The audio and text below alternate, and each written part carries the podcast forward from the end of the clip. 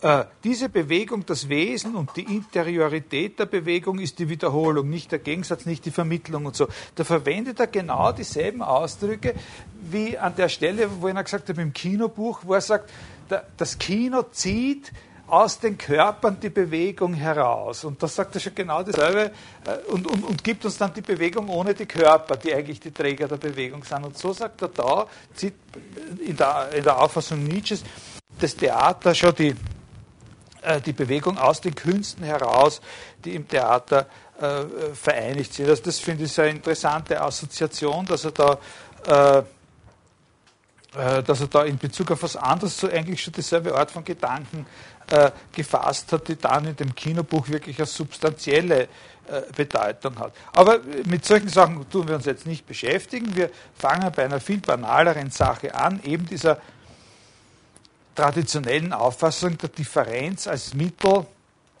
zur Organisation einer Allgemeinheit, eines sogenannten Begriffsraumes, ne, könnten wir sagen.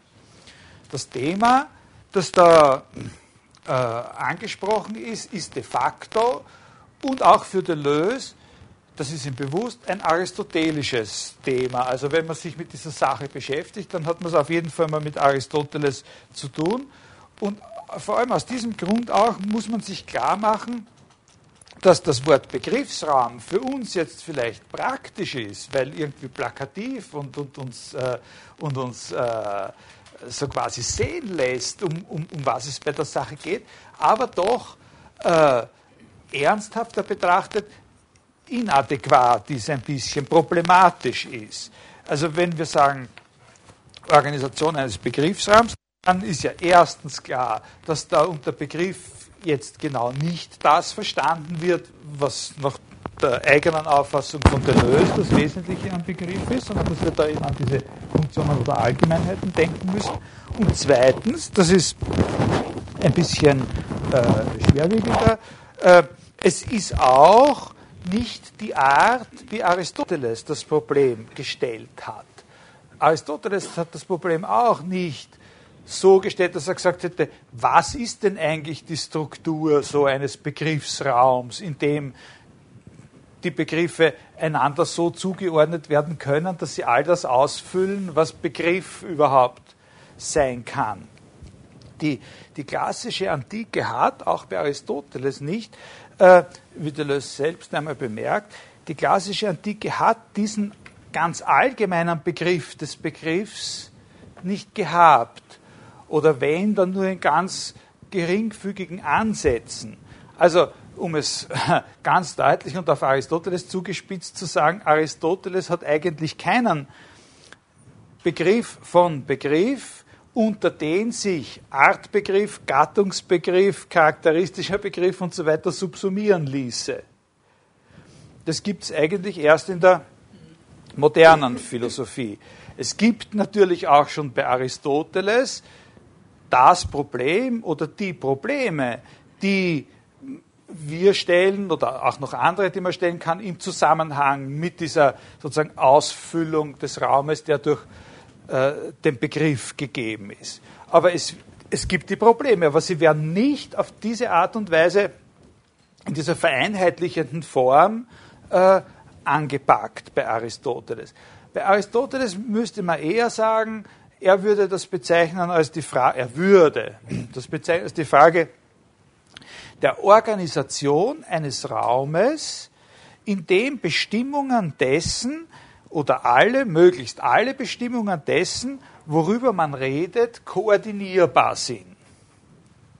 Wobei das Wort koordinierbar eine ziemlich anspruchsvolle Sache ist. Das muss nicht heißen, und das heißt es auch bei Aristoteles nicht, äh, dass dieser Raum mit dieser Organisationsform dann ein homogener sein muss, dass das eine sozusagen völlig homogene Organisation sein muss, dass so quasi die, äh, die Verhältnisse in diesem Begriffsraum überall gleich sind. Das ist ja auch, das ist ja in der antiken, in der Antike äh, zum Beispiel auch bei Aristoteles bei dem, äh, bei dem physikalischen Raum nicht so. Da ist ja auch bei Aristoteles auch der physikalische Raum, obwohl er also gewisse Prinzipien zu dessen äh, genereller Strukturierung hat, nicht so, dass diese Strukturierung eine völlig homogene ist. Der aristotelische, die aristotelische Vorstellung des physikalischen Raumes ist durchaus von der Art, dass der nicht überall die gleiche Struktur hat, so wie wir das in der Moderne sehen. Und so muss es auch, äh, so muss es auch äh, in Bezug auf seinen Begriffsraum keineswegs heißen, dass der homogen strukturiert ist, wenn man sagt, er ist sozusagen durchstrukturiert. Der kann unter verschiedenen Perspektiven dann so quasi andere äh, Merkmale haben. Also Organisation eines Raumes, in dem verschiedenartige Bestimmungen dessen, worüber wir reden, koordinierbar sind. Wobei Koordinieren eben Verschiedenes umfassen kann. Das Allereinfachste, gewisse Allereinfachste derartige Prinzipien haben wir schon kennengelernt, zum Beispiel unter dem Titel Rekognition. Ne? Also, die Kleinfamilie sitzt zu Hause, es kommen Gäste, da kommt der Onkel äh, da kommt der Onkel Otto, kommt bei der Tür rein und sagt, da schau her, ich glaube, der kleine Heinz Rüdiger ist jetzt schon fünf geworden. Und die Tante Elsie sagt drauf, ja, und gescheit und lieb ist er auch. Und, und da, dass wir eben wissen, dass, dass sie sich da beide auf dasselbe Ding ziehen. Er hat einen Namen verwendet, sie hat ein Personalpronomen verwendet und so weiter. Dass, dass wir das können, das ist was ganz was, nicht? Also verschiedene verschiedene Leute tun sich mit verschiedenen Worten auf dieselbe Sache beziehen und können, so wie wenn jeder das andere gesagt hätte, sozusagen beides für richtig befinden. Aber da gibt es natürlich viel mehr und viel komplexere Aufgaben unter dem Titel Koordination eines Raumes, in dem die Bestimmungen über das, was wir reden wollen, sozusagen untereinander äh, in bestimmten Verhältnissen stehen. Zum Beispiel welche Folgen es für das, was wir über den Heinz Rüdiger sagen, hat, wenn wir etwas über alle Kinder sagen. Also wenn jetzt dann der Onkel, wie er heißt, habe ich schon wieder vergessen, sagt, aber letztlich sind alle Kinder ja doch irgendwie bösartig und dumm. Im, Gegensatz zu der Tante Elsie oder so. Dann, dann fließen auch gewisse Folgen für das Verhältnis zu dem, was die Tante da gesagt hat und so weiter. Dass das also sozusagen alles, was miteinander zu tun hat. Und natürlich es auch bestimmte Möglichkeiten gibt, etwas zu sagen, was mit etwas anderem nichts zu tun hat. Oder nur auf einer ganz, ganz allgemeinen und lockeren Ebene höchstens noch was damit zu tun hat. Aber dass man solche Entfernungen abschätzen kann. Wie relevant ist das, was der eine über dies und jenes sagt, für das, was der andere über was ganz anderes sagt. Das ist, das ist sozusagen die Aufgabe, ne, die man hat, wenn man sagt, man will einen Rahmen für alle Bestimmungen, die wir in Bezug auf das, worüber wir reden wollen, überhaupt zur Verfügung haben, schaffen, indem die sozusagen organisiert sind. Und Aristoteles hat so einen Raum organisiert. In einer gewissen Hinsicht kann man sagen, dass Aristoteles der Erste in unserer sozusagen Ideen- oder Philosophie oder Geistesgeschichte war, der bewusst und absichtlich und mit einem gewissen technischen Aufwand einen ganz globalen, derartigen Raum äh, organisiert hat. Man könnte sagen, ein Wissen organisiert hat. Es ist in etwa, Sie können den da, ja?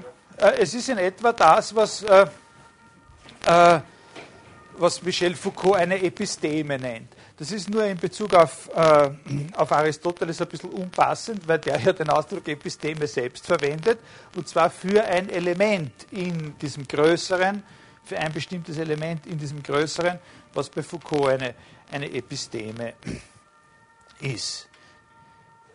Die Frage in Bezug auf irgendwas Beliebiges Vorgelegtes, was es ist, impliziert also immer und auf jeden Fall schon einen Bezug auf irgendwelche Items in diesem Raum, aber vor allem auch auf die generelle Struktur, die dieser Raum hat.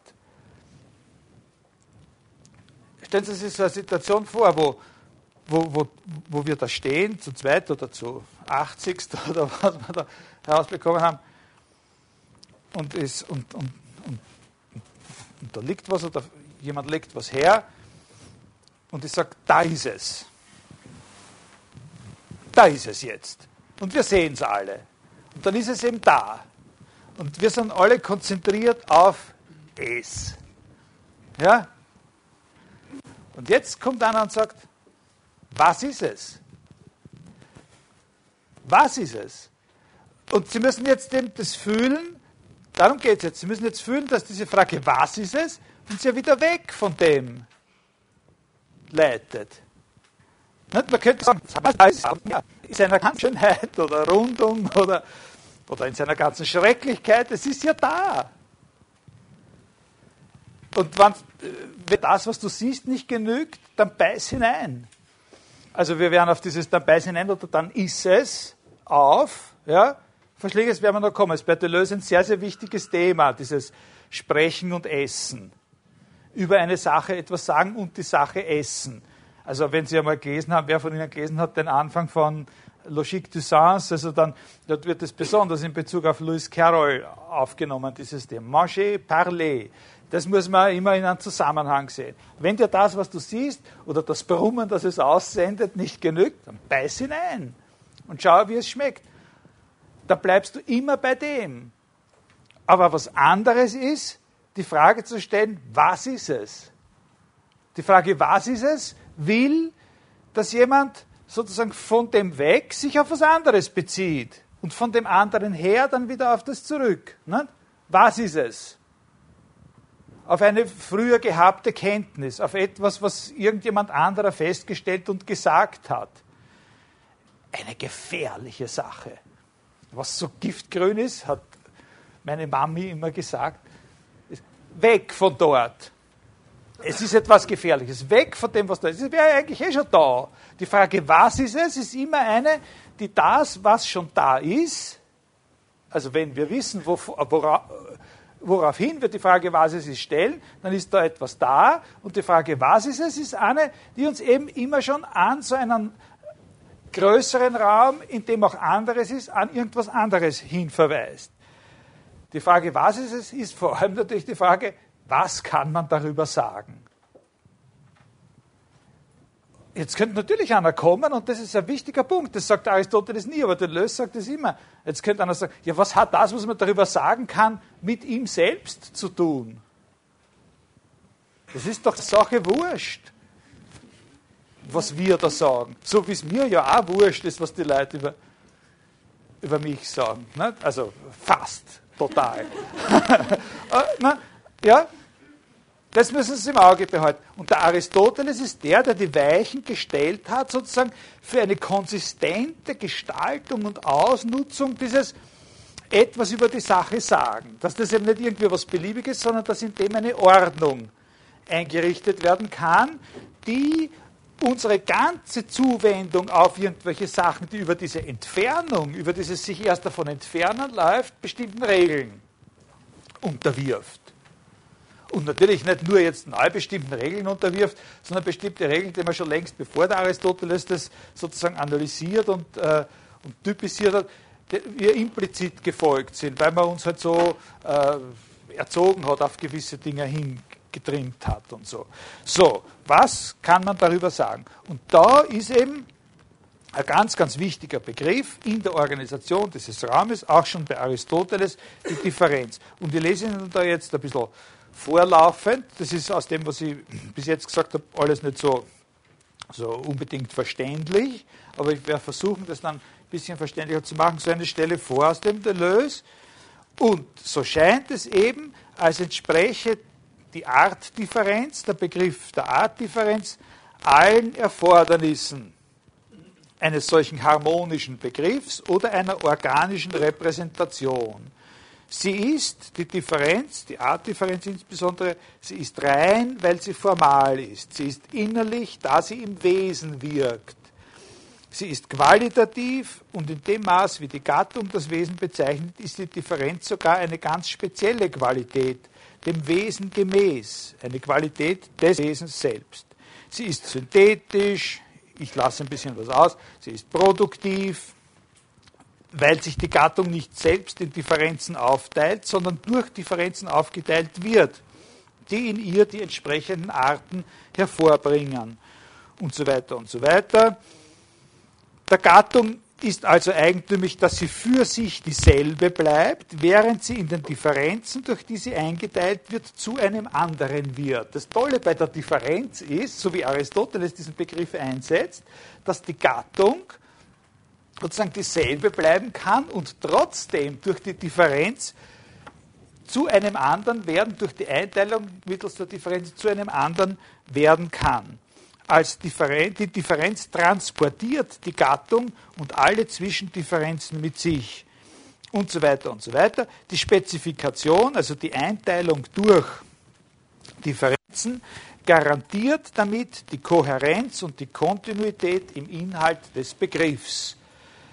Das ist sozusagen jetzt mal von außen und, und ganz global beschrieben die Funktion, die die Differenz bei Aristoteles hat, den Begriff, der dort sozusagen durchaus als das Allgemeine gesehen wird, eben in einer harmonischen Weise spezifizierbar, einteilbar und so weiter zu machen. Und das ist ein ganz, ganz elementarer Zug, den er für diesen Raum entworfen hat, indem wir eben die Frage, was ist es, verstehen als ein, was kann man darüber sagen. Also die Differenz erscheint hier als harmonisierend, abstimmend, ordnend. So erscheint sie allerdings nur um den Preis einer gewissen Belanglosigkeit oder Flüchtigkeit. Wenn die verschiedenen unter einem Gattungsbegriff eingeteilten Begriffe oder Arten einmal da sind, dann kann die Differenz zugunsten jeweiliger positiver Bestimmungen auch schon wieder vergessen werden. Also wenn wir zum Beispiel die Engel einteilen, in Engel mit Flügel, Engel mit Flossen, Engel mit Geweihen, dann sagen wir eben, Flügel haben, Flossen haben, Geweih haben, das sind die jeweiligen spezifischen Differenzen. Aber wenn wir die einmal haben, dann haben wir da dann haben wir da zwar Engel mit Flügeln und Engel mit Flossen und wir haben auch Engel mit Geweihen, die sind aber jede für sich eine Positivität, jede dieser Art von Engeln und in demselben Sinn, wie es die gibt, gibt es die Differenz nicht. Die Differenz ist dann wieder weg, da gibt es Geweihe, Flügel und Flossen. Aber wie, schau, wie schaut die Differenz zwischen einem, einem, einem Flügel und einer Flosse aus? Die ist nicht selber irgendwas, das ist schon wieder weg. Ne?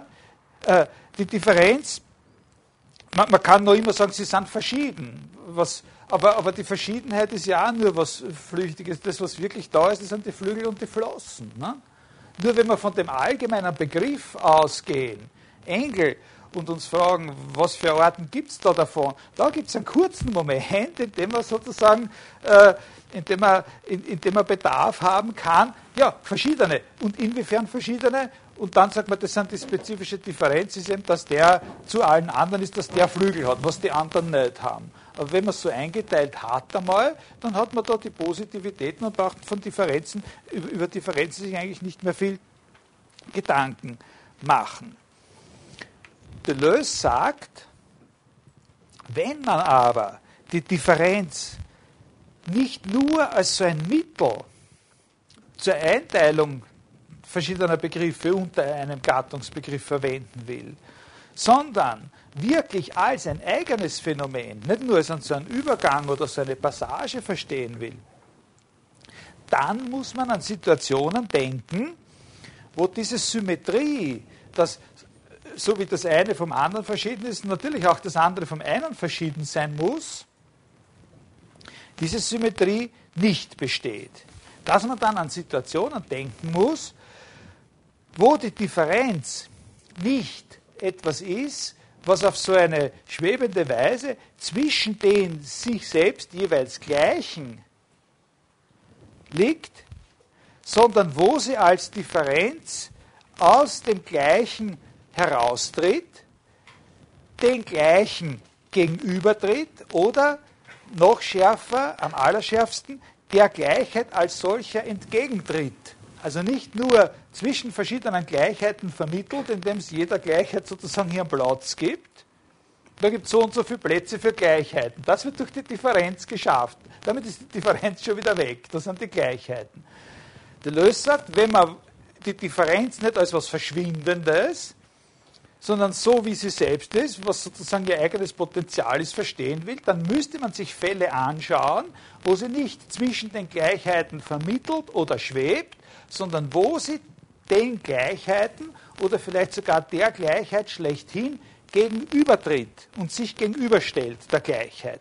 Und da hat er eins von diesen ganz tollen Bildern, die er da manchmal verwendet, wo es so ist wie bei einem Blitz. Ein Blitz, sagt er, ist etwas, wo wir sehen können, dass etwas sich von was anderem unterscheidet, ohne dass dieses andere sich von ihm unterscheidet. Wenn wir einen, einen ganz nachtblauen, fast schwarzen Himmel haben, mit dem wir schauen, ja, und, und auf und, und sozusagen den sehen wir als eine völlig amorphe Tiefe. Äh, also wir wissen, der ist tief, aber wir haben sozusagen kein wir sehen, wir, wir, können in dieser Tiefe keine Gerade sozusagen sehen. Wir sehen in das A sozusagen Tiefe, die unendlich immer gleich erscheint für uns bis in ihre Unendlichkeit. Und da leuchtet ein Blitz auf. Dann ist dieser Blitz etwas, was sich von dieser Tiefe abhebt, aber es hebt sich natürlich nicht die Tiefe von dem Blitz ab. Das Entscheidende, was es, und, und so müssten wir die Differenz gegenüber dem Gleichen sich abheben sehen, wie den Blitz von der Tiefe. Es hebt nur der Blitz. Aber, sagt er, das Wichtige ist, dass wenn so ein Blitz aufleuchtet vor diesem schwarzen Himmel, dass ihm nicht nur das eine Bemerkenswerte da ist, er hebt sich ab, aber das Schwarze hebt sich nicht von ihm ab, sondern es gibt auch noch was Zweites. Der Blitz zieht aus dieser unendlichen schwarzen Tiefe etwas heraus. Er hebt sich selbst ab und er zieht aus dieser Tiefe etwas heraus, eine Oberfläche. Sagt er. Das ist eine ganz tolle Stelle. Ich weiß es nicht, da habe ich mir nicht aufgeschrieben, auf welcher Seite, aber da, also wie der, was der Blitz macht als zweites, außerdem, dass er sich abhebt, dieses asymmetrische sich abheben, ohne dass das andere sich abhebt, er unterscheidet sich davon, das andere nicht von ihm. Das Zweite, was er macht, ist, dass er aus der Tiefe eine Fläche herauszieht, eine Oberfläche herauszieht. Und das ist ja auch wahr. Der Blitz leuchtet auf und der leuchtet aber, indem er aufleuchtet, nicht nur vor diesem Schwarzen auf, wie das vorher war, sondern der erleuchtet ja den Himmel. Und zwar in der Art eben jetzt an der Fläche und nicht mehr dieser Tiefe. Und hinter dieser von ihm erleuchteten Oberfläche ist noch immer diese ganze Tiefe. Er zieht, sagt er, aus dem das französische Wort ist Fond. Das ist diese Tiefe, Untiefe oder Urtiefe oder, oder Grund. Ja? Aus diesem tiefen Grund reißt er in seinem sich davon unterscheiden eine Oberfläche heraus. Das ist das Zweite, was dabei passiert. Nicht? Und so müssen wir uns die Differenz vorstellen. Wenn wir uns vorstellen wollen, was Differenz ist, dann müssen wir sie als das denken, was sich von dem Gleichen unterscheidet, ohne dass das Gleiche sich von ihm unterscheidet und was zugleich aus dem amorphen Grund der Gleichheit, der Ununterschiedenheit aller Arten in der Gattung eine Oberfläche herausreißt, die sozusagen da erhellt wird plötzlich und in der, das setze ich jetzt hinzu, sich natürlich auch noch andere Blitzfiguren einzeichnen könnten, die anderen Differenzen. Nicht? Reicht so eine Oberfläche. Diese, der Begriff der Oberfläche oder vor allem der aus einem Grund aufgestiegenen, aus einem amorphen Volumen, aus dem Chaos aufgestiegenen oder herausgerissenen Oberfläche. Das ist bei Deleuze einer der aller, allerwichtigsten Begriffe. Und das ist natürlich auch eine der, eine der, äh, der Bestimmungen die da gemeint ist mit dieser Immanenzebene oder so, nicht? in der dann alle diese Figuren sich einzeichnen werden und die Blitze aufeinander reagieren werden und der Funke von einem Blitz auf den anderen überspringt und so weiter und so weiter. Nicht? So man, muss man sich das vorstellen. Aber jetzt sind wir ja bei der Differenz. Nicht? Und wenn das sozusagen das eigentlich Interessante an der Differenz ist, an der Differenz selbst, wo sie eben nicht immer nur verschwindet oder sozusagen dient, Gleise einteilbar zu machen, sondern selbst da ist, was ist die Situation, in der wir sie selbst, von ihr selbst, von der Differenz eine Erfahrung machen können? Wenn das die Situation ist, das mit dem Blitz, der sich unterscheidet und das andere unterscheidet sich nicht von ihm, aber aus dem anderen wird etwas herausgerissen, in eine Oberflächlichkeit, könnte man sogar sagen, nicht nur eine Oberfläche, sondern auch eine Oberflächlichkeit. Das werden wir dann in Bezug auf seine Diskussion der stoischen Philosophie genauer verstehen. Dann erhebt sich natürlich die Frage, wenn das diese Situation ist, wie ist es denn dann eigentlich möglich gewesen, daraus das zu machen, was Aristoteles darunter versteht? Also wie konnte, wie konnte das, was so wie dieses Blitzereignis ist, zu dem, was bei dem Aristoteles die spezifische Differenz ist, domestiziert werden? Wie ist das möglich gewesen? Und die zweite Frage natürlich, klarerweise, wie kann man es wieder befreien aus dieser Haustierfunktion? Ne? Wir fragen uns als erstes einmal, wie schaut es also bei dem Aristoteles ein bisschen, äh, ein, ein, bisschen näher aus? Wir gehen also zuerst dieser Frage nach, wie, wie hat der Aristoteles diese Differenz, sozusagen, äh, in, in welchem Kontext steht das jetzt? Wie kann man das zusammenbringen überhaupt? Diese, diese Situation, in der die Differenz als solche erfahren wird mit dem Blitz und das, was wir da vorher gerade über die, über die Einteilung der Begriffe gesprochen haben. Also, bei dem Aristoteles, das ist natürlich jetzt wirklich nur so sehr, sehr, sehr skizzenartig. Ich werde über diese Sachen in meiner morgendlichen Vorlesung über Ontologie in den nächsten Wochen ein bisschen was über Aristoteles reden. Ähm, also bei Aristoteles würde ich sagen, wenn wir mit einem Minimum auskommen wollen, dann sagen wir, es gibt drei wichtige Komponenten der, oder drei wichtige Perspektiven in der Organisation dieses sogenannten Begriffsraumes. Das eine ist das, was er mit dem Wort Kategorie meint. Kategorien, das ist sozusagen die Bedeutungsdimension des ohne Verbindung ausgesprochenen Wortes. Also wenn wir ein Wort so für sich selber nur betrachten und fragen, was es bedeutet, dann kann das natürlich sehr spezifisch oder weniger spezifisch sein, aber wie spezifisch es auch immer ist, es wird letztlich, je allgemeiner wir werden, wenn wir das erklären, wenn wir das Spezifische auseinandernehmen in gewisse Teile, werden wir bei einer beschränkten Anzahl sozusagen von Dimensionen landen, in denen man das erklären kann, was das ist. Das sind sozusagen diese, das sind diese zehn Kategorien. Also aus der, in der Kategorienschrift, äh, äh, das vierte Kapitel, da sagt er ja, äh, Ton katamedimian symploken legomenon, also von den Wörtern oder Logoi, die ohne jede Verbindung, völlig verbindungslos ausgesagt werden, äh, Hekaston etoi usian semaini, also bezeichnet jedes entweder ein Wesen oder, und dann kommen die anderen, ein Wieviel oder ein welcher Art oder ein woraufhin oder ein, und so, oder ein wo und ein wann und ein, eine Lage und Leiden, ein Handeln und so. Ne? Äh, also das ist das. Wenn man die Bedeutung seines Wortes, das gibt sozusagen eine allgemeine, was ist Bedeutung überhaupt? Alles, was irgendwie eine Bedeutung hat, hat es, indem es unter eine von diesen zehn obersten Rubriken fällt. Mindestens eine von diesen zehn oberen Rubriken kann ja auch in mehrere äh, fallen, muss nicht in jede äh, fallen. Das ist einmal das eine. Also sozusagen so eine ganz abstrakte äh, Einteilung des Bedeutungsraumes. Das sind die Kategorien. Das zweite Element, das zweite wichtige Element ist das Verständnis des Satzes bei Aristoteles.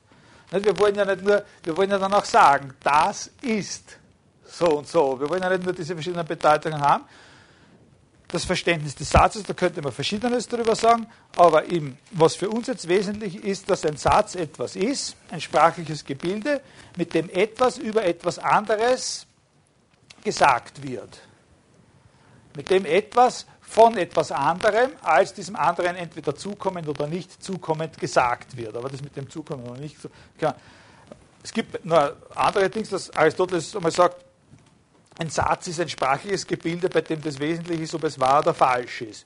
Das ist ein bisschen ein anderer Zugang. Ne? Äh, wir sagen jetzt, ein Satz, ist, das könnte ja, also das kann man verstehen, äh, ohne dass man noch das war es mit dem, dass der Satz diese innere Struktur haben muss, dass etwas über was anderes gesagt wird.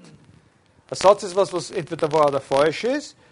Also wenn wir zum Beispiel beschließen, was ich, gewisse Einwortsätze zu verwenden, Miau heißt, es wird bald finster werden, und also dann ist das was, was wahr oder falsch sein kann, dann ist eben Miau ein Satz. Ne?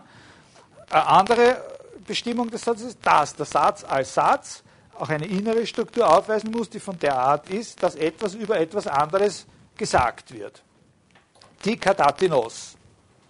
Und das dritte ist, der dritte große Faktor, den man sich klar machen muss, ist eine Differenzierung äh, der sogenannten Weise. Und Weise, wie das, was gesagt wird, über dasjenige, worüber es gesagt wird, gesagt wird. Es kann immer darüber gesagt. Nicht nur als zukommend oder nicht zukommend, sondern auch, wenn wir sagen, nur zukommend, gibt es da verschiedene, werden wir gleich genauer sehen. Also wenn wir vom Satz ausgehen, etwas über etwas, dann können wir zum Beispiel die Kategorien verstehen als eine allgemeinste Auffächerung dessen, was da über das andere gesagt wird. Die Differenz oder die Differenzierung verschiedener Aussageweisen adressiert ein zusätzliches Problem, das ein bisschen subtiler ist, aber ein typisch und charakteristisch aristotelisches Problem, nämlich dass das, was da ausgesagt wird, auch wenn wir uns schon auf eine Kategorie festgelegt haben, für das, worüber es gesagt wird, verschiedene Bedeutung haben kann. Dass es eben in verschiedenem Sinn ausgesagt werden kann. Und da gibt es äh, also eine eigene Theorie, es gibt sozusagen fünf Schlüsselkonzepte dafür, die diese sozusagen verschiedenen Sinne, in denen etwas über etwas anderes gesagt werden kann, aufzählen. Das gibt es im, im, Werk des Aristoteles an verschiedenen Stellen, aber am plastischsten in der Isagoge des Porphyrios. Das ist so ein kleiner späterer Text, der der Kategorienschrift von Aristoteles äh, meist vorangestellt wird. Und zwar kann etwas über etwas anderes ausgesagt werden äh, als Genos, also als Gattung, als Artbestimmung, als akzidentelle Bestimmung, äh, als Ideon, lateinisch proprium, ich übersetze das am liebsten mit als charakteristische Bestimmung und letztlich als Differenz. Etwas kann über etwas anderes gesagt werden als Gattungsbestimmung, als Artbestimmung, als charakteristische Bestimmung, als zufällige Bestimmung und Differenz ein und dasselbe, ja, also dieses was da gesagt wird, ist ein und dasselbe. Und das kann jetzt über irgendwas anderes, das kann sogar dasselbe, könnte sogar dasselbe andere sein, aber meistens wird man annehmen, es sind verschiedene andere, in verschiedenem Sinn ausgesagt werden. Es hat zwar dieselbe Bedeutung, wird aber dieselbe Bedeutung in verschiedenem Sinn über das gesagt, worüber es gesagt wird. Einmal als Bestimmung seiner Gattung, einmal nur als eine zufällige Bestimmung, einmal als eine Charakteristik. Ich werde den Unterschied vielleicht noch ein bisschen er erklären dann. Einmal als seine Differenz und so. Diese Idee ist ganz, ganz wichtig, weil das ist eine distinkt unmoderne Idee. Damit ist es schon lange vorbei. Das ist eine sehr charakteristisch aristotelische Idee. In der modernen, Im modernen Verständnis von Sprachlogik gibt es das nicht. Weil da liegt sozusagen fest, was die Bedeutung des Prädikats ist. Und wenn man das Prädikat dann einem Gegenstand zuspricht, dann ist es eben immer dasselbe, was man diesem Gegenstand zuspricht. Ganz egal, ob der jetzt.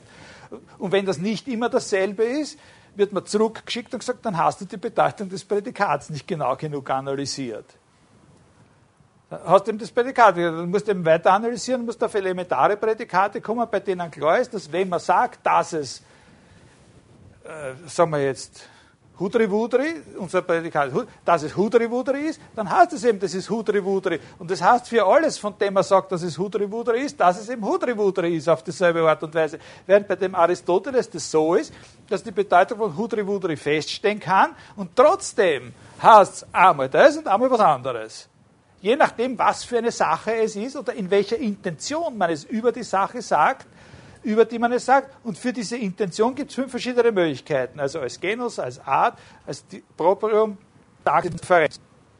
Also ein kleines behelfsmäßiges Beispiel, das ein ganz kleines bisschen auch an einem Beispiel orientiert ist, das Aristoteles verwendet. Nehmen wir an, da ist irgendjemand von Ihnen, äh, eine Person unter Ihnen, mit der gehe ich essen. Ja?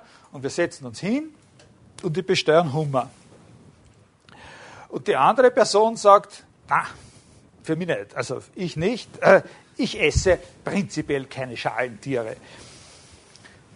Dann wird da ja implizit, also nicht ausdrücklich, aber implizit ein Satz gesagt über den Krebs, über den Hummer, dass er eben ein Schalentier ist. Und dann wird eben über den Hummer Schalentier als Gattung ausgesagt. Ja? Es gibt ja auch andere Schalentiere, aber über den Hummer, das ist das Viech, was da jetzt serviert wird, äh, wird als Gattung Schalentier ausgesagt. Wenn jemand in einer ganz anderen Situation, in einer rein theoretischen Situation, irgendwo in einem Hörsaal oder so sagt, oder in einem Wirtshaus, äh, sagt, dass unter den, unter den Tieren, die kein Blut haben, unter den blutlosen Tieren, es eine eigene Gruppe gibt, das sind die Schalentiere, dann wird Schalentiere als Differenz über die Gattung der Blutlosen gesagt. Ja, das, ist typisch, das ist sozusagen das, was er im Sinn hat. Es gibt eine Relativität, in dem äh, es gibt eine Relativität, sozusagen, wenn wir die Bedeutung haben, Schalentier heißt ja immer dasselbe. Also von seiner Bedeutung her Schalentier immer das Gleiche.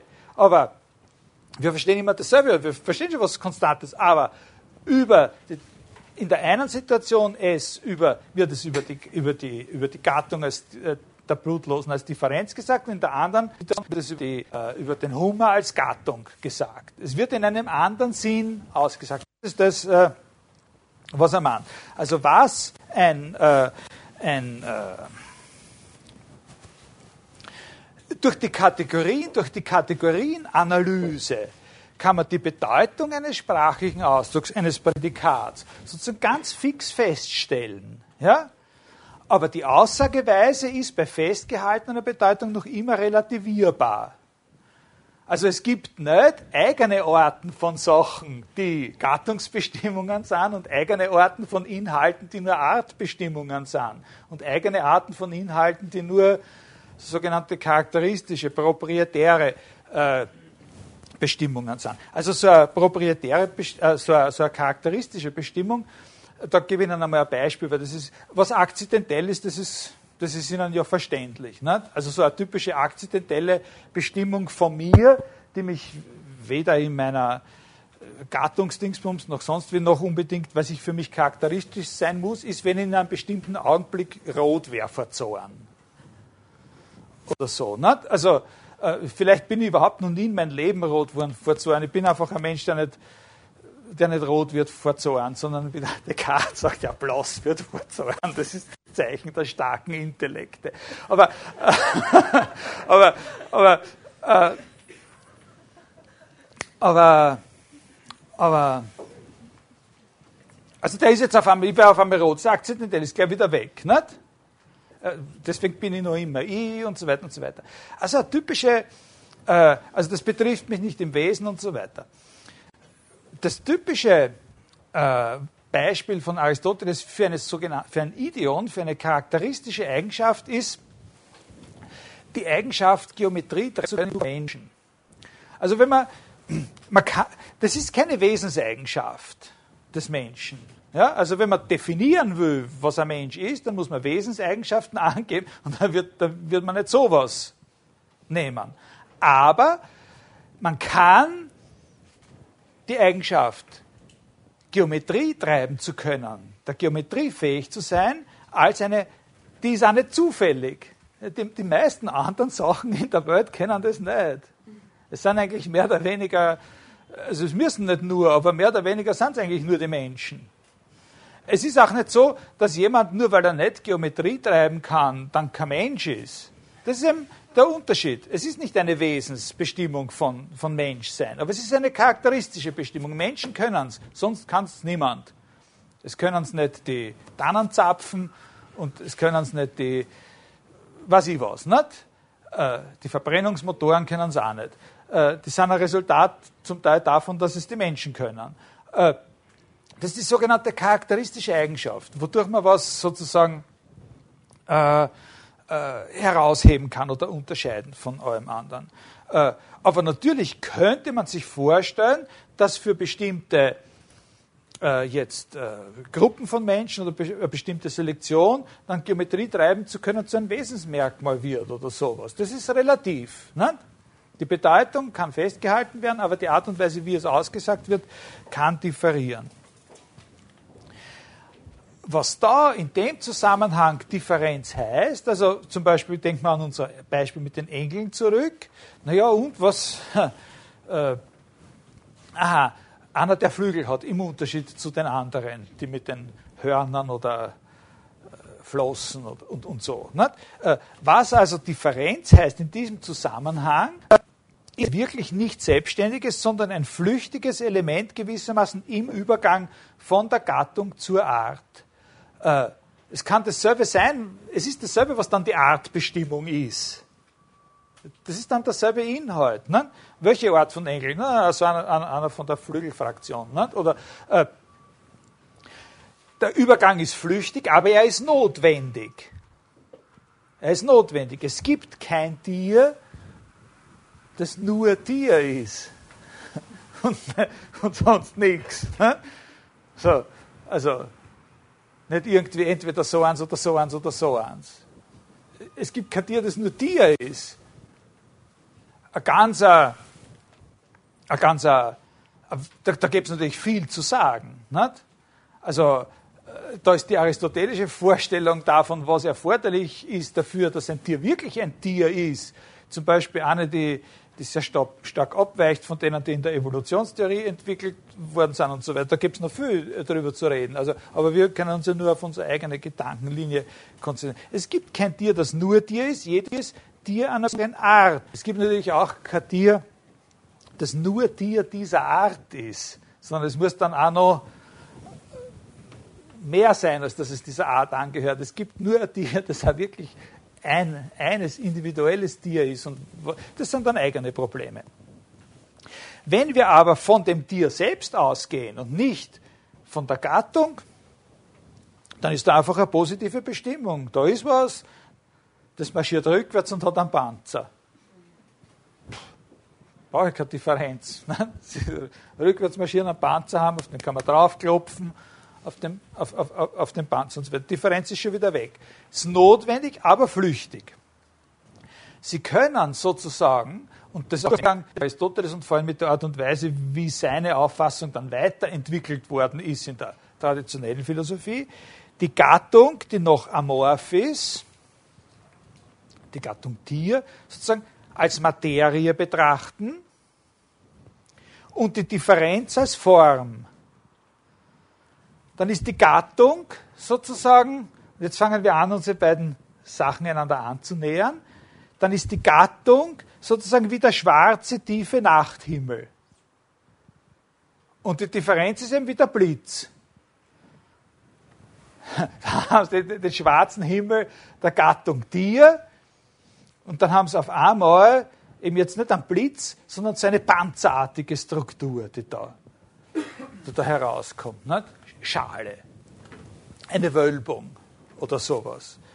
Äh, aber der aristotelische Diskurs, die aristotelische Episteme ist eben gerade auf diese Weise nicht organisiert, dass die Differenz sozusagen in ihrem Aufblitzen den amorphen Grund der Gattung damit sich herausreißen würde und zu einer Oberfläche werden ließe. Das ist was, was Deleuze dann eben bei den Stoikern äh, analysiert, dass die da eben eine Alternative sind. Aber bei Aristoteles ist es eben nicht so. Sondern dieses Domestizieren der Differenz besteht darin, dass dieses sich unterscheiden der Differenz vom Grund der Gattung sich instantan sofort, Deleuze spricht da von einem glücklichen Augenblick, ein glücklicher Moment der Philosophie und der Philosophiegeschichte, sagt er immer, wo der Aristoteles auf diese Idee gekommen ist, so quasi das so auszudrücken. In dem Moment, wo die Differenz sich von dem Grund, von dem amorphen Grund der Gattung unterscheidet, verwandelt sie sich instantan in eine symmetrische Unterschiedenheit der Differenzen voneinander. Also dieses sich unterscheiden der Differenz vom Grund wird umgesetzt in ein sich unterscheiden der Differenzen voneinander und der Grund bleibt ruhig und wird nicht sozusagen aufgehellt zu seiner Oberfläche. Die Differenzen treten sofort nebeneinander und sind nur mehr untereinander verschieden. Die Flügel von den Flossen und, und so. Ja? Aber es erhebt sich nicht sozusagen die, die, die Verschiedenheit als solche von dem Engel, von der Engelart weg. Und die wird nicht behelligt, die wird nicht aufgehellt zu seiner Oberfläche, die dann das so, so flimmert, nicht? erleuchtet von, von der Kontur des Blitzes oder von der Kontur dessen, was da aufgetaucht ist. Äh, sondern verwandelt sich in eine symmetrische Verschiedenheit der Differenzen voneinander, die den Grund auf sich beruhen oder in sich ruhen lässt. Da ist das eine, da ist das andere. Ne? Und beides, sowohl die Differenz wie dieser Grund, bleiben allgemein. Der Begriff bleibt allgemein. Dann sagt, äh, das ist der Grund, warum Deleuze sagt, bei Aristoteles bleibt der Begriff von der Differenz unbehelligt. Der Begriff bleibt von der Differenz unbehelligt. Der bleibt, was er ist. Er sagt, die Differenz wird nur begrifflich gefasst, schreibt sich aber nicht dem Begriff ein. Also da lese ich Ihnen die Stelle vor. Äh, das ist da in der Ausgabe auf Seite 54. Äh, das ist das Prinzip einer Verwechslung, die für jede Philosophie der Differenz fatal ist, nämlich in einem Sinn.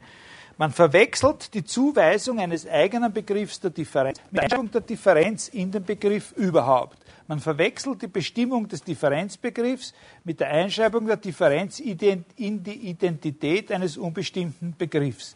Das ist das im glücklichen Augenblick implizierte Taschenspielerstück diese sofortige Umwandlung der sich von der Gattung unterscheidenden Differenz in eine Vielzahl von sich nur voneinander mehr unterscheidenden Differenzen, die den Begriff, die Gattung sozusagen in aller Ruhe lassen. Und diese Differenzen selber, wenn man sie jeweils für sich betrachtet, eigentlich auch keine Differenzen mehr sind, sondern Positivitäten. Einen Panzer haben, Flügel haben, Hörner haben und solche Sachen. Äh, damit kann die Differenz nur noch ein Prädikat im Inhalt des Begriffs sein. Im Wesen, in der Wesensbestimmung ist ja, wenn wir eine Definition geben wollen, da komme ich gleich noch drauf von einer Sache, dann geben wir das Wesen der Sache an und dann geben wir im Rahmen des Wesentlichen und nicht akzidentellen zwei Sachen an. Ne? Eben die Gattung und die sogenannte spezifische Differenz. Und dann ist tatsächlich in dem Begriff, den wir dann von dieser Sache haben durch die Definition, die Differenz nur mehr ein Prädikat. Dann ist das passiert, dass eben schon wieder vorbei ist mit ihrem sozusagen Aufblitzen und sich, sich unterscheiden. Hingegen, kleiner vorausblickender Einschub, was er meint mit der zweiten Aufgabe, die sich steht, nicht nur wie ist es domestiziert worden, sondern wie kann man das Tier, er sagt, das Monster oder also auch wieder befreien. Man müsste eben schauen, ob es möglich ist, dass eben nicht nur im Fall des Blitzes, sondern auch im Fall sozusagen der, äh, des Denkens, des begrifflichen Denkens, ob nicht so etwas möglich ist, wie dass die, dass die Differenzen in ihrem sich einseitig unterscheiden, dann aus dem aus, dem, aus der Materie sozusagen der Gattung so eine Oberfläche herausreißt, zum Auftauchen bringt, auf der die Differenz sich abzeichnet. Und wo dann, wo man vorhersehen kann, beziehungsweise das in Verbindung setzen kann mit dem, was er da in la Philosophie sagt, dass dann sozusagen Begriff verstanden werden kann als ein komplexes Ereignis auf so einer Oberfläche. Nicht? Ein komplexes Ereignis auf so einer Oberfläche. Ein Ereignis, das aus mehreren Ereigniskomponenten, die auf so einer Oberfläche sich abzeichnen, äh, äh, zusammengesetzt sein kann, in dem Sinn, dass es sie zugleich durchlauft. Ne? Äh, wenn wir aber jetzt nicht äh, diesem, diesem Einschub nachgeben, zu sagen, aha, wie kann das dann wieder zurückgedreht während dieser Domestizierungsaktion des Aristoteles, sondern wenn wir nochmal auf den Aristoteles selber schauen, dann gibt es da nämlich noch zwei sehr, sehr wichtige Punkte. Äh, man muss bei dem Aristoteles selbst sich klar machen, dass es zwei ein bisschen verschieden gewichtete äh, wie soll man sagen, Einschätzungen oder Verwendungsweisen dieses Modells gibt. Also Bestimmung der Arten durch Differenz. Es gibt einen ganz, vor allem in der, in der aristotelischen Tradition dann entwickelten, total formalisierten Gebrauch dieses Modells, also wo das eben sozusagen zu einer Definitionsauffassung wird. Was ja wurscht ist, was man da definiert. Egal, wenn immer man irgendwas definiert, dann gibt man eben ein Genus und eine Differentia Specifica an. Und dann hat man gesagt, was es ist. Also da gilt das in totaler Relativität und Formalität. Also da gilt das auch, wenn, wenn eigentlich überhaupt, wenn das ganz beliebige Prädikate sind, überhaupt nichts, nichts mehr, äh, überhaupt Inhalt mehr, muss überhaupt kein Inhalt mehr dem Wort Gattung verbleiben. Ne? Also da, zufällig, das können Begriffe sein, die irgendwas einfach zusammenfassen oder künstlich äh, zusammenfassen. Äh, also was ich, äh, ein Computer ist eine Rechenmaschine, die und so weiter und so weiter. Also weiß ich, ein Personal Computer ist ein Computer, der aus fünf Komponenten erklärt werden kann, Rechenwerk und Steuerwerk und Memory und so. Äh, da ist das Wort lächerlich. Also war ist das selber. Dann gibt noch, das kann das dann nicht, wird dann rein technisch genannt. Allgemeine Begriff nach Gattung genannt. Ne? Das ist die totale Formalisierung. Da gibt es auch bei Aristoteles Ansätze. Aber es gibt bei Aristoteles auch eine Verwendungsweise dieses Modells, oder Erscheinungsweise dieses Modells, die doch zumindest ein Hint auf eine absolute Feststellung eines bestimmten Namens hat. Also sozusagen, so, das auch, wie soll man sagen, so eine absolute Hierarchie, nicht Hierarchie, oder zumindest relativ absolute, äh, nicht völlig beliebige Hierarchie von äh, Gattung und Arten gibt. Und das hat was zu tun mit seiner äh, mit der besonderen Rolle natürliche Arten äh, für ihn spielen, natürliche Arten unter den äh, möglichen Artbegriffen spielen. Und da sind es dann bestimmte Positivitäten, die typischerweise die artbildende, die spezifizierende Differenz äh, ausmachen. Äh, also Aristoteles vor einem Gebrauch von Beispiel kann man sagen, dass er eben äh, Tierarten oder eben überhaupt natürliche Arten sozusagen das Paradigma für die Organisation so einen Raum eigentlich äh, betrachtet. Und in diesem Kontext, im zweiten Kontext, dass so wie eine Tendenz auf ein nicht völlig willkürliches System von Gattungen und Arten gibt, äh, in dem Zusammenhang muss man verstehen, was der Löser denn in, in, über, über, die, über, die Begriff, über die Beziehung zwischen den Begriffen Differenz und Gegensatz sagt. Aristoteles. Insbesondere, was er sagt über die aristotelische Lehre, wenn Sie den Anfang von Differenz wiederholen lesen, wird Ihnen das auf sehr stark gefallen, dass er so viel sagt über die aristotelische Lehre, dass die Art Differenz die vollendete Differenz ist. Das ist ja an der Stelle, die Ihnen da vorgelesen habe am Anfang, die fangen gleich damit an. Ne? Sozusagen, dass bei Aristoteles die Artdifferenz sozusagen die Differenz schlechthin ist. Warum ist das interessant? Das ist dann damit, wenn, ich, wenn ich erklären will, äh, was eine Differenz ist, was Differenz ist im Unterschied zur Gleichheit, dann ist es also vor allem in der aristotelischen Denkweise völlig klar, aber ich glaube auch für uns nachvollziehbar, dass ich dann eben das beste Beispiel suchen werde. Und das beste Beispiel für Differenz ist die größte Differenz. Also wenn ich erklären will, wie ein grüner Apfel ausschaut, dann wäre ich nicht annehmen, der im Prinzip eigentlich gelb ist und, und, und so irgendwo so einen kleinen grünen Schimmer hat, sondern nehme ich schon an, der ordentlich grün ist. Und wenn ich erklären will, äh, was Differenz ist, dann nehme ich die größte. Dann nehme ich als Beispiel das, wo der Unterschied der größte ist. Ja? Das ist einmal die Idee. Und da ist es eigentlich erstaunlich und erklärungsbedürftig, dass Aristoteles sagt, die Artdifferenz ist die vollendete und die größte. Denn, genau genommen, haben wir ja bei der Kategorienlehre auch schon irgendwie sich abzeichnen gesehen, gibt es ja dann noch für die verschiedenen Gattungen. Zwischen den Gattungen ist auf jeden Fall die Differenz noch größer als zwischen den Arten in einer Gattung. Die Gattungen haben ja nichts mehr miteinander gemeinsam. Sie müssen sehen, vor dem Hintergrund einer zusätzlichen spezifischen aristotelischen Theorie, nämlich der Theorie, ganz, ist überhaupt ein, ein Herzstück der Philosophie, dass das Sein eine obere Gattung ist. Das Sein ist eben nicht noch die allerhöchste Gattung über sich Kategorie oder was man sonst noch als Gattung haben kann. Das Sein ist noch ein allgemeiner Begriff. Das Sein ist überhaupt ein allgemeiner Begriff. Bei Aristoteles. Sein ist nochmal ganz was anderes. Also Peter ist bei eigener Armen erfunden, das heißt transzendentale. Das trifft jede Sache nicht in der Art und Weise, wie sie allgemein bestimmbar ist, sondern wirklich in ihrer Existenz, in ihrer Einzelheit das Sein. Sein ist nicht das ist ja irgendwie plausibel und nachvollziehbar. Weil aber, von da müssen Sie jetzt verstehen, dass das die Artdifferenz ist die vollendete und die größte Differenz. Das heißt, dass er nicht bereit ist, dort noch Differenz zu sprechen, wo es keinen oberen Begriff gibt, der davon eingeteilt wird. Bei der Gattung ist es so, die Gattungen sind ja verschieden. Tatsächlich sind Gattungen verschieden. Warum sagen nicht, dass die Differenz zwischen den Gattungen größer ist? Sie ist ja größer als die Differenz der Arten. Warum sagt er es nicht? Er muss einen Grund haben. Und der Grund ist der, dass er Lehre tritt, dass über den Gattung nicht noch über die nächsten Gattungen mehrere sind, nicht so was Höheres und Allgemeines gibt. Und, und daher müssen wir so stehen, dass meint, es kann gar nicht mehr von Differenz gesprochen werden, wo es nicht ein höheres Gleiche gibt, das von diesen Differenzen eingeteilt wird. Das ist ein interessanter Punkt. Darum reitet das so stark herum.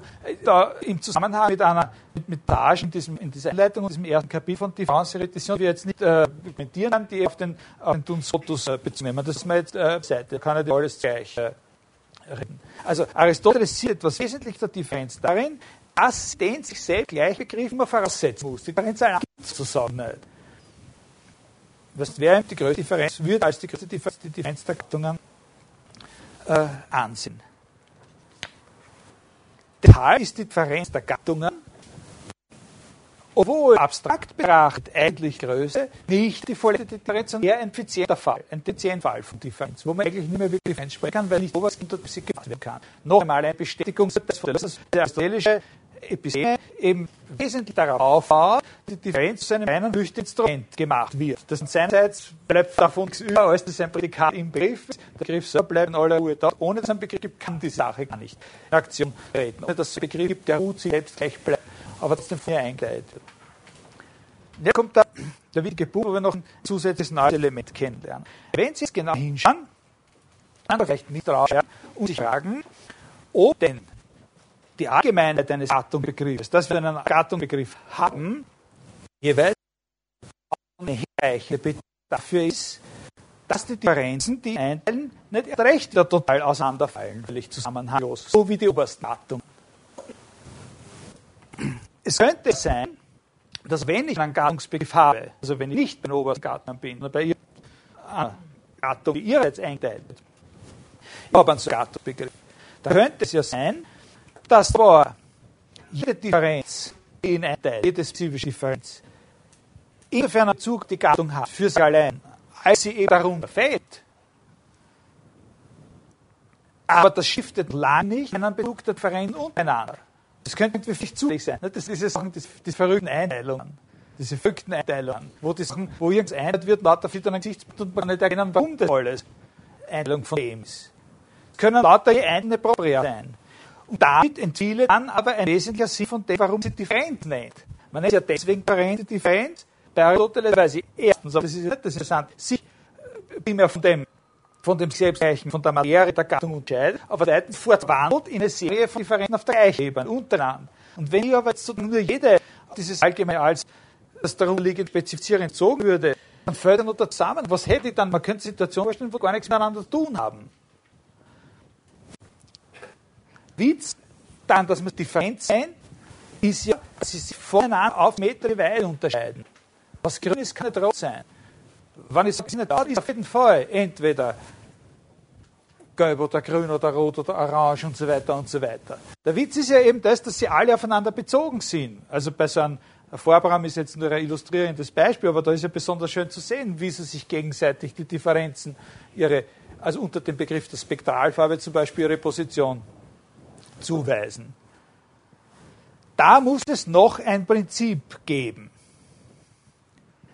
Es genügt nicht allein das Vorhandensein eines, eines Gattungsbegriffs, der eingeteilt wird über dem, was die Differenzen sind, sondern es muss außerdem, sozusagen bevor die Differenzen da ihre Plätze finden,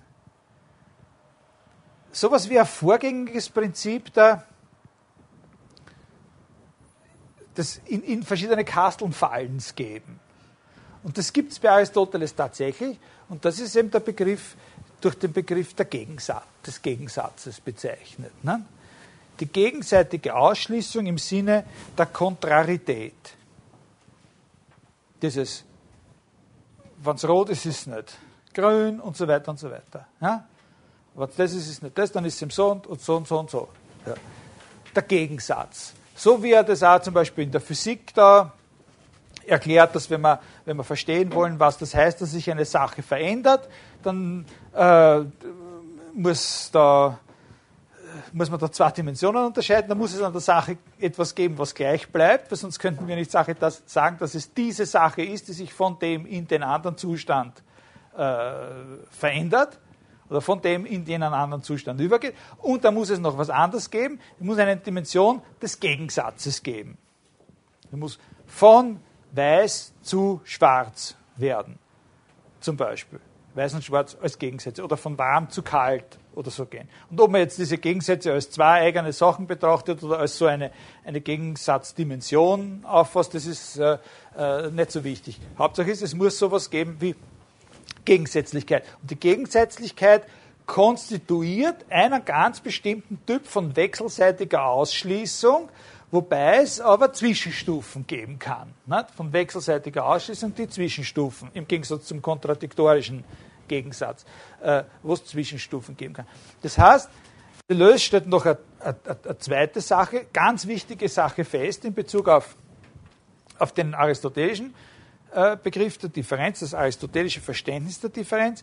Bei Aristoteles wird die Differenz so gesehen und so gebraucht, dass klar ist, dass er die Voraussetzung macht, dass sie schon auf dem Prinzip der Gegensätzlichkeit aufruht. Das Begriff der Gegensätzlichkeit ist ein allgemeineres, schon äh, akzeptiertes Prinzip für die Einteilung der Gattung.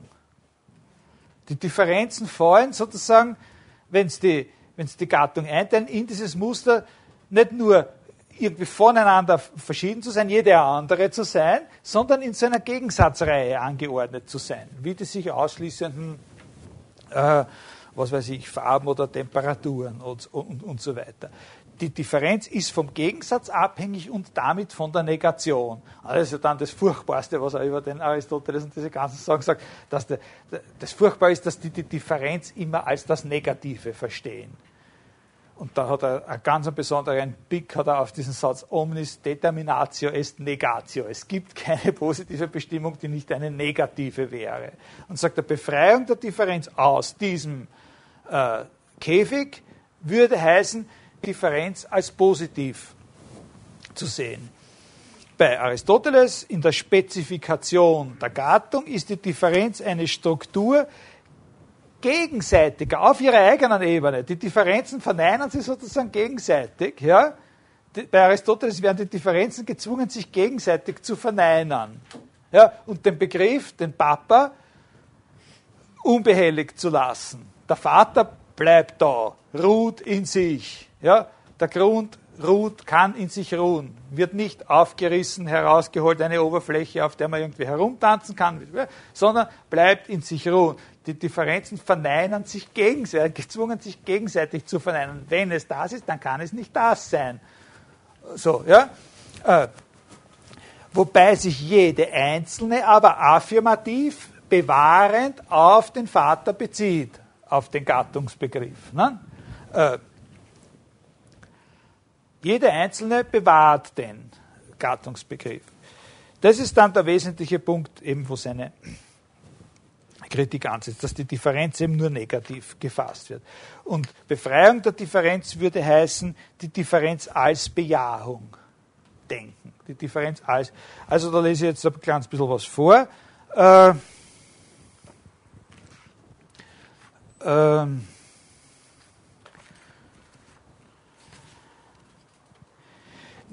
seiner Ansicht nach gilt nicht, die Differenz setzt den Gegensatz voraus, sondern der Gegensatz die Differenz. Und weit davon entfernt, sie aufzulösen, das heißt auf einen Grund zu führen, entstellt und verfälscht der Gegensatz die Differenz. Wir, der, der Gegensatz ist immer schon ein Mittel, die Abweichung, das Differente sozusagen auf eine geordnete vorzubringen. Das ist ja auch der Punkt, wo dann sozusagen sehr, sehr, äh, sehr, sehr äh, kritisch auf Hegel äh, eingeht zum Teil. Äh, das sind diese Leute, die glauben, sie sind irgendwie toll und, und radikal und wild, indem sie immer vom größten Widerspruch, vom Gegensatz und so weiter sprechen. In Wirklichkeit sind das die Domestizierer. In Wirklichkeit sind die, die von der Macht des Negativen und, und, und so weiter sprechen, ja, sind die Domestizierer, das sind ja die Braven. Äh, das, worum es bei der Befreiung der Differenz geht, ist die Differenz sozusagen als Positivum zu sehen. Und wie er dann sagt, das Negative nur als Schatten oder die Verneinung nur als Schatten der Bejahung. Also in seiner Dings wäre es so, ich fange nochmal an, nicht die Differenz setzt den Gegensatz voraus, sondern der Gegensatz die Differenz und weit davon entfernt sie aufzulösen, das heißt auf einen Grund zu führen, entstellt der Gegensatz die Differenz. Wir behaupten nicht nur, die Differenz an sich sei nicht schon Widerspruch, wir behaupten vielmehr, sie lasse sich gar nicht auf den Widerspruch reduzieren und bringen, weil dieser weniger tief und nicht etwa tiefer ist als sie. Denn unter welcher Bedingung wird die Differenz derart in einen, jetzt kommt ein sehr schön plastischer Ausdruck, in einen ebenen Raum überführt und projiziert, eben in diesen Begriffsraum des Aristoteles. Eben dann, wenn man sie gewaltsam in eine vorgängige Identität gezwängt hat, wenn man sie auf jenen Abhang des Identischen gestellt hat, der sie notwendig dorthin trägt und sie sich dort reflektieren lässt, hinunterrollen lässt, sozusagen, wo das Identische sie haben will, nämlich im Negativen. Man hat oft bemerkt und dann fängt er an, ein paar Bemerkungen über, über Hegel zu machen. Oder äh, eine andere Stelle, Natürlich, ja, ja, sagt er, die Negation ist die Differenz, aber die Differenz von der kleinen Seite, von unten aus gesehen. Aufgerichtet jedoch, von oben nach unten gesehen, ist die Differenz die Bejahung. Also wenn wir uns den Mut nehmen, nicht immer nur der, so von unten in der gekrümmten Haltung die Sachen anzuschauen, sondern richtig aufstehen und so, dann werden wir sehen, dass die Differenz die Bejahung ist.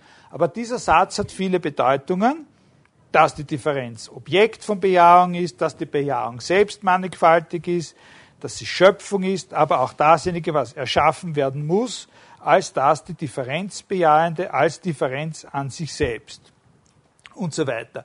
Die Negation ist nur ein Epiphänomen, ein, ein Nebenresultat sozusagen der Bejahung. Mehrere Bejahungen als Negation sehr gut, also es sind ein paar ganz gute Witze dann da. Zahlt sich aus, diese Seiten äh, zu lesen. Und dann äh, fängt er an, aber ich glaube, wir werden jetzt dann aufhören. Äh, dann fängt, das ist ja auch nicht mehr unbedingt notwendig. Dann fängt er an, äh, sozusagen eine, ich gebe Ihnen dann nur noch einen Hinweis kann. Dann fängt er an, sozusagen das, was er da entwickelt hat, äh, dieses Bild des aristotelischen Begriffsrahmens und in dem eben wirklich, also das ist nicht nur so, das, das sind sehr, äh, das sind sehr intelligente Sachen, die er da über den Aristoteles sagt. Und das, ich, ich kann das nicht so klar, also bei mir klingt das jetzt vielleicht irgendwie äh, äh, schnoddrig oder schnippisch oder so, aber das sind wirklich sehr ernsthafte und sehr intelligente äh, Auseinandersetzungen mit Aristoteles. Und man kann, ich hoffe sogar in dieser schnippischen Form, wie ich Ihnen das erkläre, Punkte finden, die eben nicht die ganz gewöhnlich sind und das für Aufschluss geben können über das, wie das bei dem Aristoteles funktioniert. Äh, äh, ähm, man kann dieses ganze Gebäude, das er da so skizzenhaft entwirft und von dem er dann sagt, das müssen wir verlassen und wir müssen das anders sehen, äh, er fängt dann an, in den letzten äh, Seiten dieses ersten Kapitels, es noch mit einem anderen Begriff zu beleuchten, nämlich mit dem Begriff der Repräsentation. Und sagt, das ist ein Modell sozusagen äh, oder ein, ein Wissen, eine Episteme als Repräsentation. Und äh, Sie können sich versuchen klarzumachen, äh, ansatzweise, was für einen Sinn das hat, das zu sagen. Wenn Sie noch einmal zurückdenken an, dieses, an, diese, an diese kleine Szene, die ich Ihnen da vorgespielt habe mit dem, da ist was. Nicht? Wir sagen, da ist es. Und jetzt sagt einer, und jetzt, jetzt gibt es wen, der hat damit nicht genug. Und sagt eben in diesem Sinn wie der Aristoteles, was ist es? Und der führt uns schon weg. Das ist schon der, nicht, da, da beginnt schon unser Verderben. Nicht? Wenn wir jetzt, statt dass wir diese Sache genießen, abschlecken, äh, aufessen, streicheln oder sonst was, äh, dass wir jetzt anfangen zum Reden drüber und glauben, dadurch kommen wir ihr näher oder so. Ja?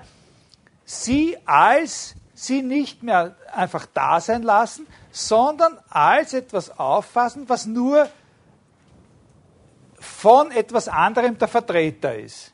Einer von vielen möglichen Vertretern von dem, was ein so ein Apfel halt ist.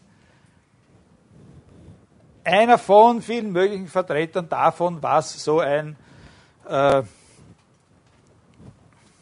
was weiß ich, ein Topfengolatsch oder so. Ich habe irgendwie offensichtlich schon Hunger oder, äh, also, na, also, Repräsentation. Ne? Diese Reprä es sozusagen von dort weggehen und von dort her dann sehen, was es eigentlich ist. Das heißt, es nicht so auffassen, wie es da ist und, und nicht verfolgen, zu was es sich noch verwandeln wird, weil vielleicht bewegt sich das Ding oder macht irgendwelche Sachen.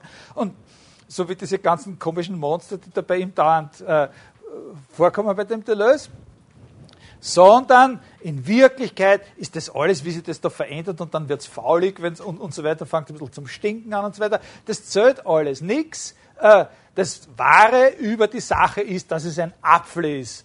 Das ist unveränderlich. Was ein Apfel ist, das bleibt sie immer gleich und das wird immer das gewesen sein, was ein Apfel ist. Auch wenn es jetzt schon nur mehr so ein unglückliches Batzel, ein braunes ist das. Ja, das ist mit Repräsentation. Und da wollte ich Ihnen sagen, nur so einen kleinen Hinweis.